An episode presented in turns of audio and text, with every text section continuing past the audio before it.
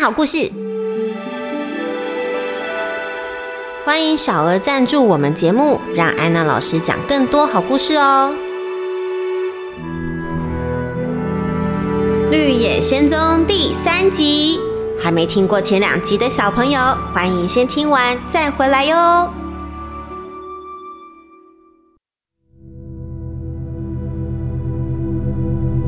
上一集，陶乐斯一行人在前往绿宝石城的途中，遇到了一个又深又宽的大峡谷。他们正在烦恼要用什么样的方法才能跨越过去。狮子一看到峡谷的距离，就知道自己跳不过去，着急着说：“如果峡谷再小一点，我就可以背着你们一起跳过去。可是我实在是没有办法跳得这么远，我光想啊就怕得发抖。”稻草人突然说：“哎，我有一个点子呢！你们看看那一棵树这么高大。”如果铁皮樵夫可以把它砍断，让它倒在山谷的中间，就可以把它当做是桥走过去的呢。铁皮樵夫称赞稻草人说：“真是一个好点子。你说你没有脑袋瓜，但是我觉得你蛮聪明的呀。好，我现在立刻看书。”狮子低声说：“可是。”要快一点！森林里的这一带有卡利喵出现。陶乐斯问：“卡利喵？卡利喵是谁呀？是猫咪吗？”狮子解释：“是一种怪兽，身体像熊，头像老虎，它们有长长的爪子，哦，太可怕了！”在这个时候，铁皮樵夫挥了几下斧头，瞄得精准。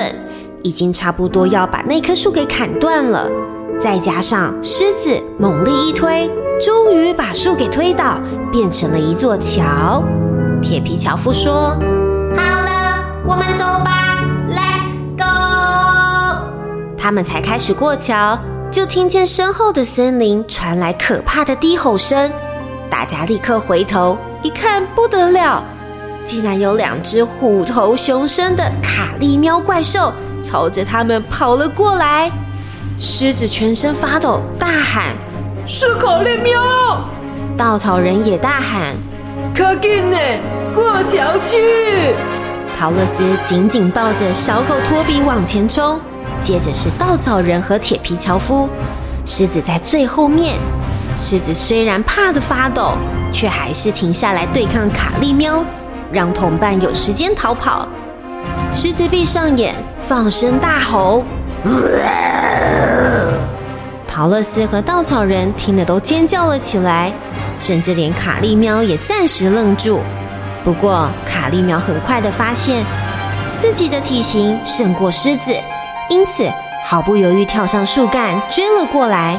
狮子赶紧说：“快跑！我们糟糕了！卡利喵快追上我们了！快！”陶乐斯，赶快过桥！稻草人接着说：“丹吉雷呢？我有一个想法，赶快铁皮樵夫，等我们所有的人过桥之后，把桥砍断。”铁皮樵夫立刻动手，重重挥了两下斧头。就在卡利喵即将扑上来的时候，咔嚓，树干断了。这座临时搭的桥带着卡利喵一起掉入山谷里。大家都松了一口气。狮子说：“那卡利喵把我吓坏了，我的心脏到现在都还扑通扑通的跳。”紧张刺激的冒险过后，大家继续前进。因为急着想离开这座森林，他们开始加快脚步。而陶乐斯坐在狮子的背上，才不会落后。幸好走了几个钟头之后，从茂密的森林变成美丽的果园。大家开心能够离开这危险的森林，蹦蹦跳跳的穿过果园。不过到了下午，他们遇上一条湍急的河流，把道路分成两边。黄砖道在对岸继续延伸，前面是美丽的风景，一片满满的花海。陶乐斯问：“我们要怎么样去那美丽的地方呢？”稻草人说：“简单啦。”请铁皮樵夫用树干造一艘小船，我们就可以渡河了啊！于是铁皮樵夫又拿起斧头开始工作。过没多久，小船已经造好喽。陶乐斯坐在正中间，小狗托比则在一旁。狮子跳上来的时候，小船还歪向一边，差一点翻覆。稻草人和铁皮樵夫拿起了两只树枝，开始撑船。刚开始，他们顺利的往河岸对面前进，可是到了河中间，水却越来越深，树枝已经碰不到河底。于是，小船开始顺着河流往下飘，往下飘。铁皮樵夫大喊：“哦，糟糕，大事不妙！如果不能控制小船前进的方向，我们就会被河流一路冲到西土幻女巫那里去，这样我就永远得不到我的心脏了。”稻草人哭着说。我也得不到小小脑袋瓜了啊！我们一定要去绿宝石城不可。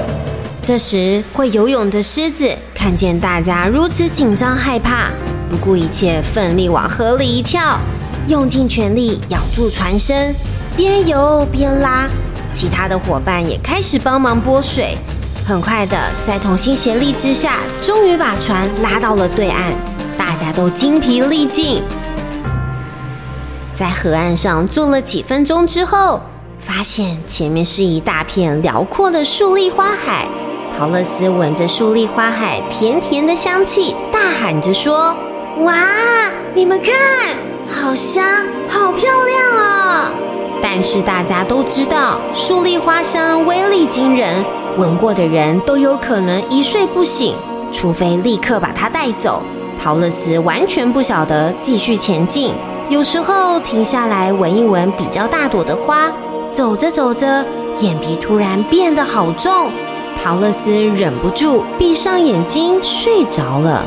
铁皮樵夫知道陶乐斯如果睡着会非常危险，紧张地说：“我们必须立刻离开这一片树丽花海。”们拖着陶乐斯往前走，但是陶乐斯最后还是陷入了梦乡。狮子问：“怎么办？如果把陶乐斯留在这里，他永远会醒不过来的。我觉得这些花的香味会害了大家。我的眼皮越来越重，而且小狗托比也已经睡着了。”但铁皮樵夫和稻草人的身体，一个是铁打的，一个是草做的，所以花香对他们起不了作用。稻草人说：“狮子，你尽量用全力跑出花海，同时我们会想办法救出陶乐斯和小狗托比。你千万不要睡着了，你要是睡着了，我们可是抬不动你的嘿。”狮子用力冲刺，连跳三步之后就消失不见了。铁皮樵夫和稻草人手拉着手，抬起陶乐斯和小狗托比，一起穿越树立花海。他们一直走，一直走，快要走到花海的尽头时，看见狮子已经躺在花海和草原的交界处，睡得香甜。铁皮樵夫惊呼：“哎呀！”可怜的狮子，稻草人说：“我们抬不动它，只能等等再来救狮子。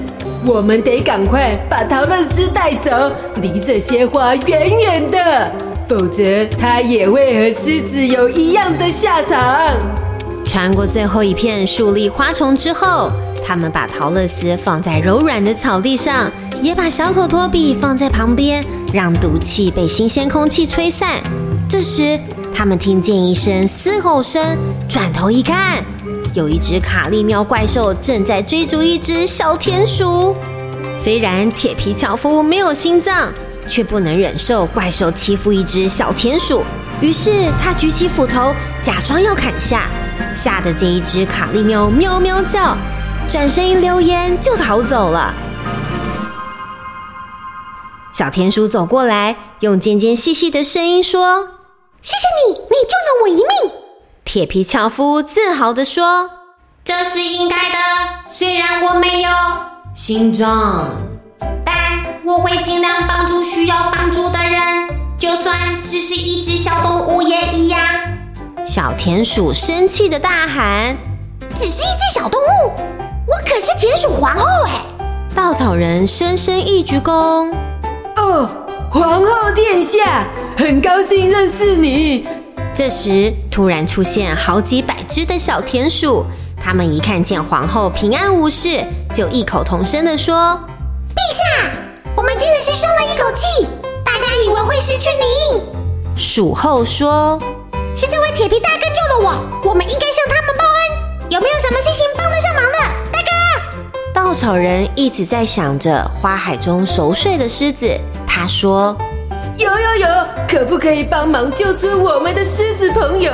他在树林花海里睡着了。鼠后大叫：“什么？狮子？太危险了吧！他会把我们给吃掉哎！”稻草人说：“不会啦，他是胆小鬼，才不会伤害你们呢。”鼠后说：“胆小鬼？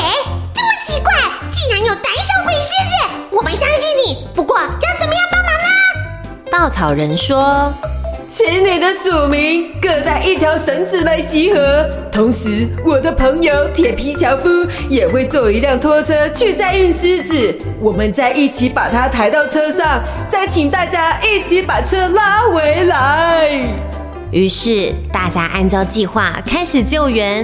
把带来的绳子绑在拖车上，接着大家回到狮子沉睡的花海边，费了一番功夫，终于把狮子抬上了车，让田鼠们拉到安全的地方。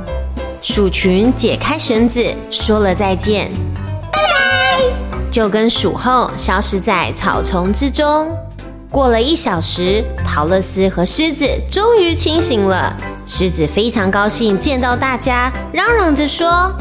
刚才我好害怕，我尽全力跑了，但是最后还是忍不住睡着。你们是怎么样救我的呢？稻草人把田鼠的事说给狮子和陶乐斯听，狮子一听就大笑着说。我我总是啊，想要装出凶猛威武的样子，差一点被小花给迷晕，而最后救我的居然是一群小小田鼠。我现在没事了，可以继续走了。只是接下来该怎么办呢？陶乐斯坚定地说：“我们继续沿着黄砖道去找奥兹大王吧。”一行人很快的就上路，黄砖道变得越来越宽了，两旁边有漆成鲜绿色的篱笆。陶乐斯发现，连田里工作的农人都穿着绿色的衣服，他们的房子也是绿色的。陶乐斯说：“我们一定离绿宝石城不远了。”陶乐斯害羞的走向正在田里工作的小绿人，问说：“不好意思。”我们要到绿宝石城去见奥兹大王，你可以告诉我们还有多远吗？小绿人看见这奇怪的一行人，似乎吃了一惊。他说：“就快到了，不过你们确定那强大的奥兹大王会接见你们吗？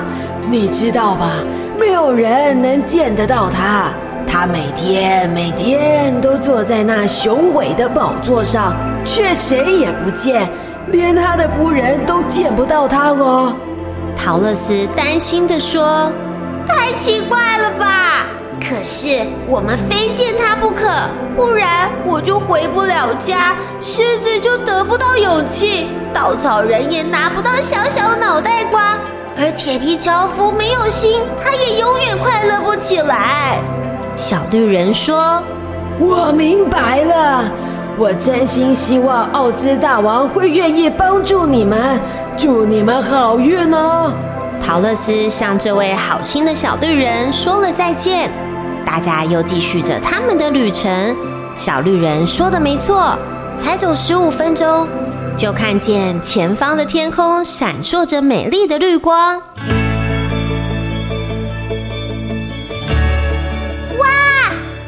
时辰到了耶！对呢绿宝石城到了。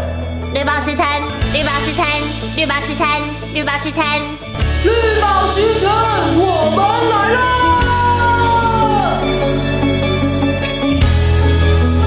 陶乐斯一行人终于抵达绿宝石城，不过他们能成功见到奥兹大王吗？敬请期待《绿野仙踪》第四集，我们下次见，拜拜。